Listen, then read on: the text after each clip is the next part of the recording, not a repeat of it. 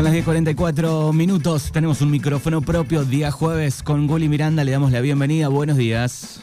Buen día Manu, buen día a toda la audiencia de Mañanas Urbanas. ¿Cómo va ese jueves?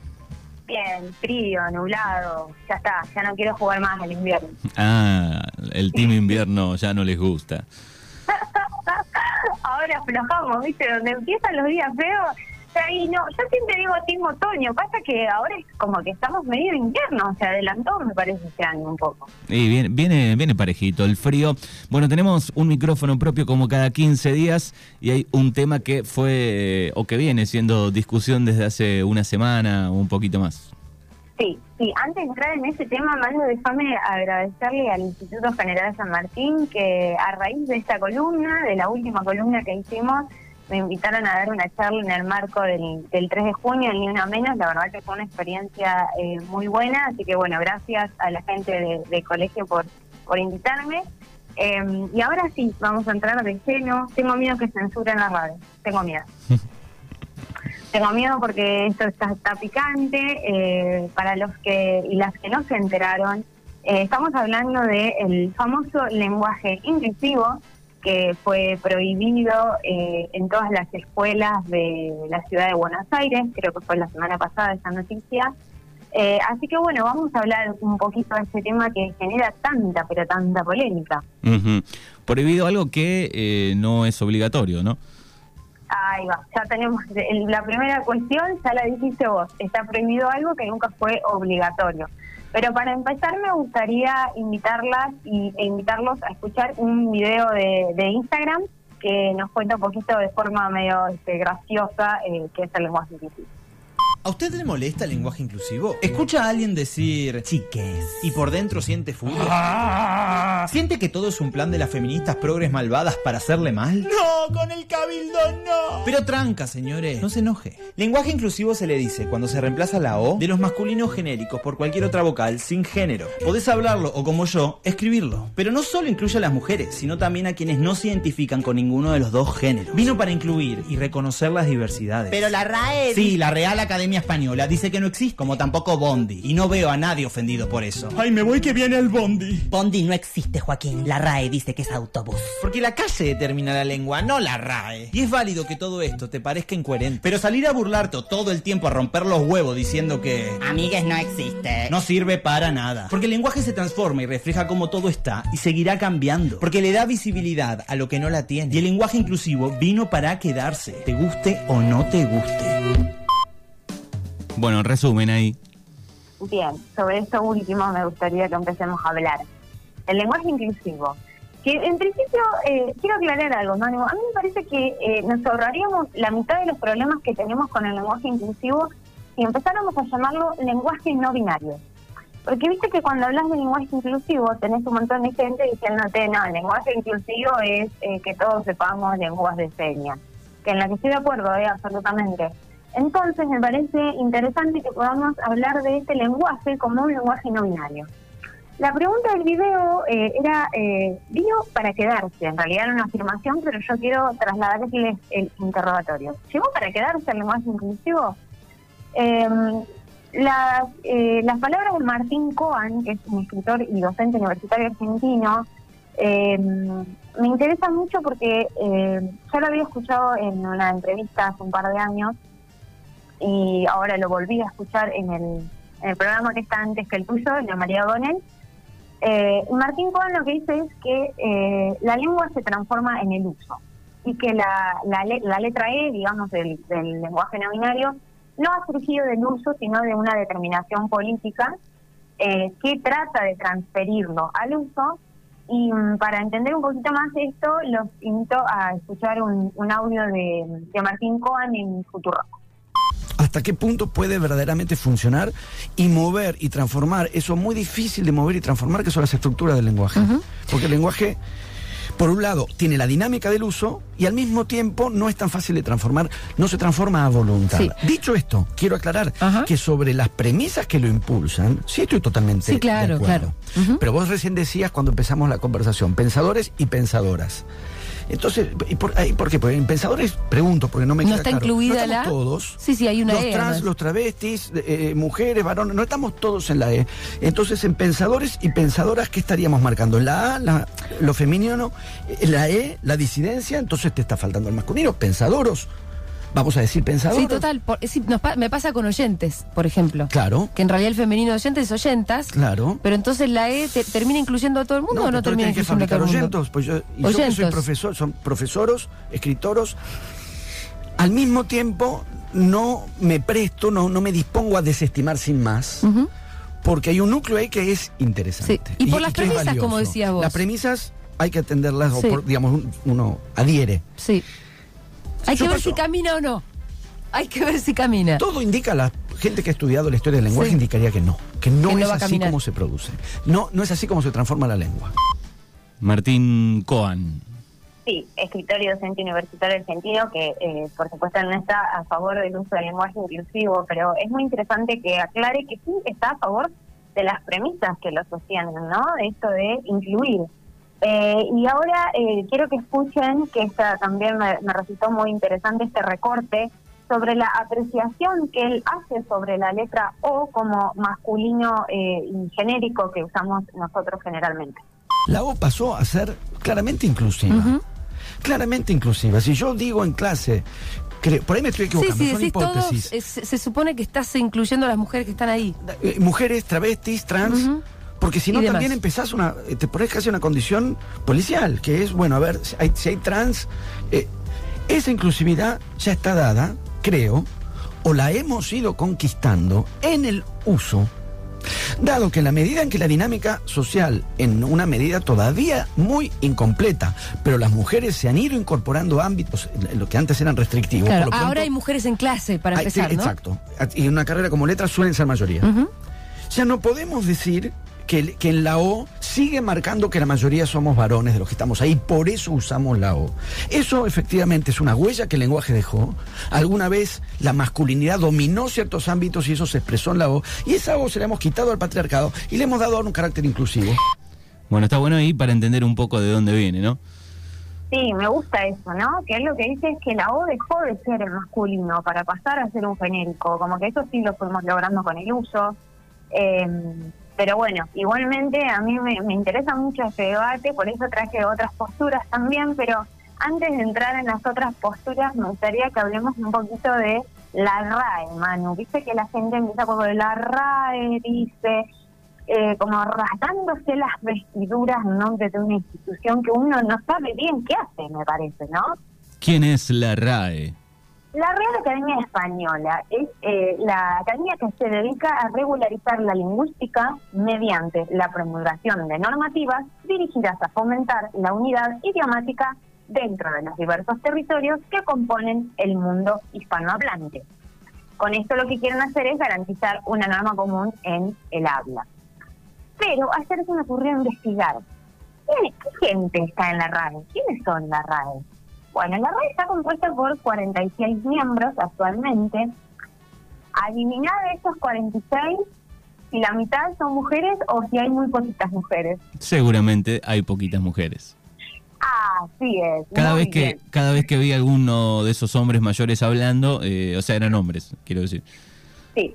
Solo 10 de estos 46 miembros son mujeres. Y otro dato de color, no quiero ser este gerontofóbica, pero la persona más joven tiene 55 años. Quiero decir con esto que, eh, a ver, voy a tratar de buscar un término que no sea muy guarro. Hay un poquito de olor a vestuario, ¿no? En la RAE, no sé si se entiende lo que quiero decir. Sí, sí. un poquito de olor a vestuario para no usar otro término un poquito más desagradable. Entonces, digo, no es casual esto, digo, es una institución eh, en la que los espacios de poder los siguen teniendo los hombres. Eh, y acá nos vamos a, meter en, la parte picante del, debate sobre el lenguaje inclusivo o no binario. Me parece que esto no es un debate lingüístico ni gramatical, ¿no? Sobre lo que dice o no dice la RAE, sobre lo que se acepta o no se acepta eh, en los usos del lenguaje.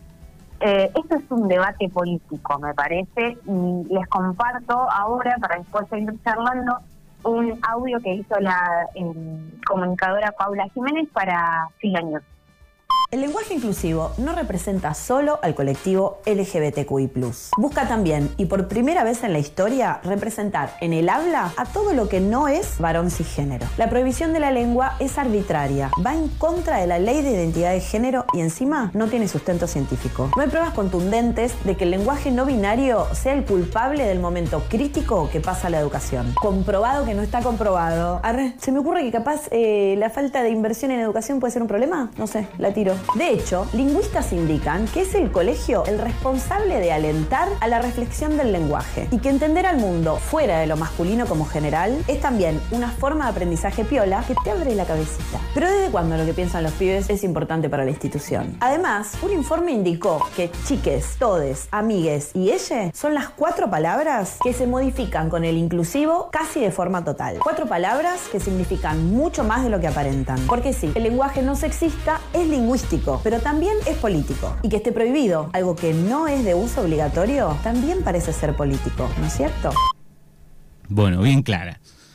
Bien claro, y, y acá quiero agregar a eso que decimos del debate político, eh, algo que escuché de mm, Santiago Kalinowski, que es un lingüista y lexicógrafo. Eh, Santiago lo que dice es que la E tiene como objetivo, con su uso, eh, fijar un posicionamiento político y animar al oyente a que se sume. Em, nadie pretende modificar una estructura gramatical a través de esto, ¿no? Del uso de la E, sino lo que se pretende es visibilizar la desigualdad de género y la lucha por la igualdad en todas las personas que no se consideran varones y géneros.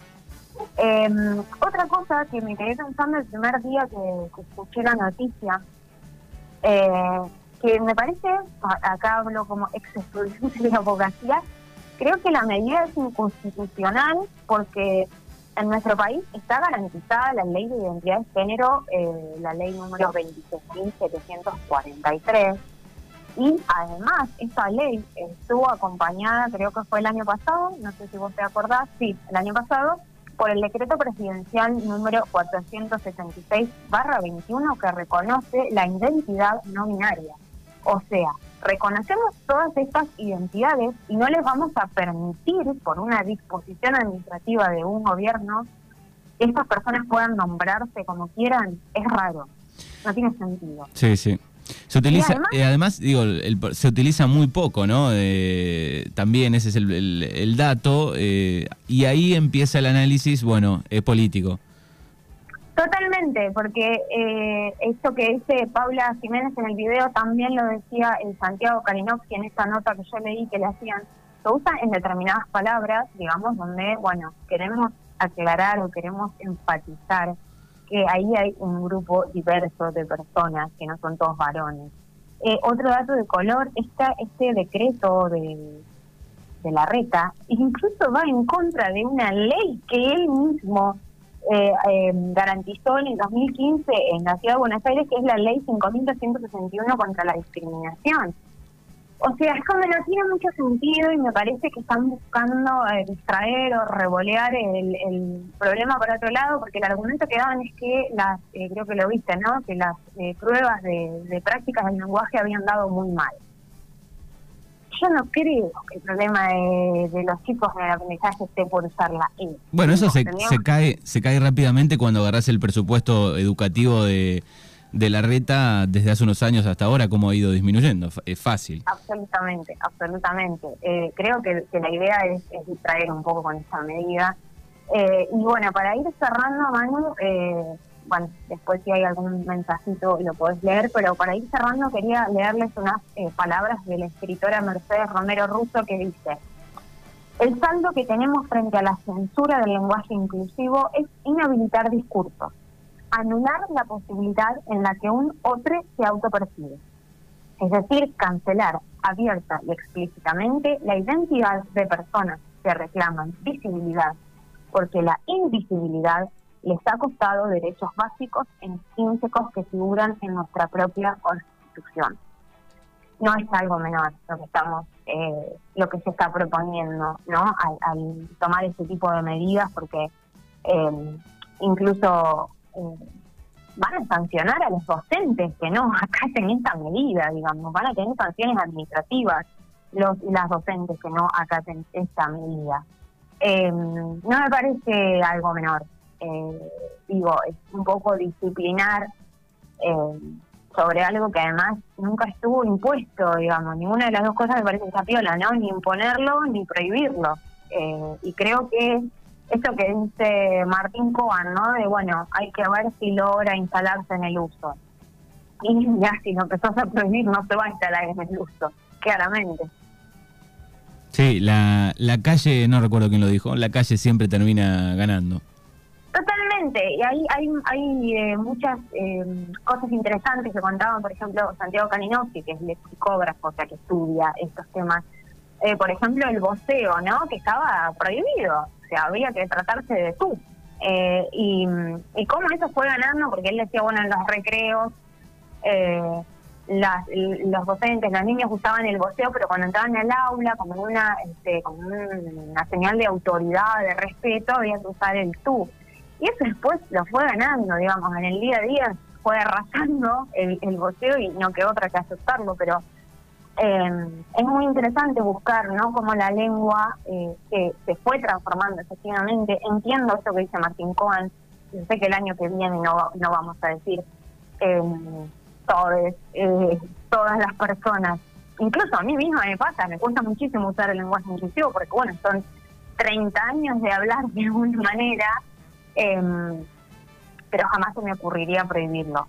Eh, no sé si hay alguna pregunta, Manu, ahí de las, de las y los oyentes. No, todo ok.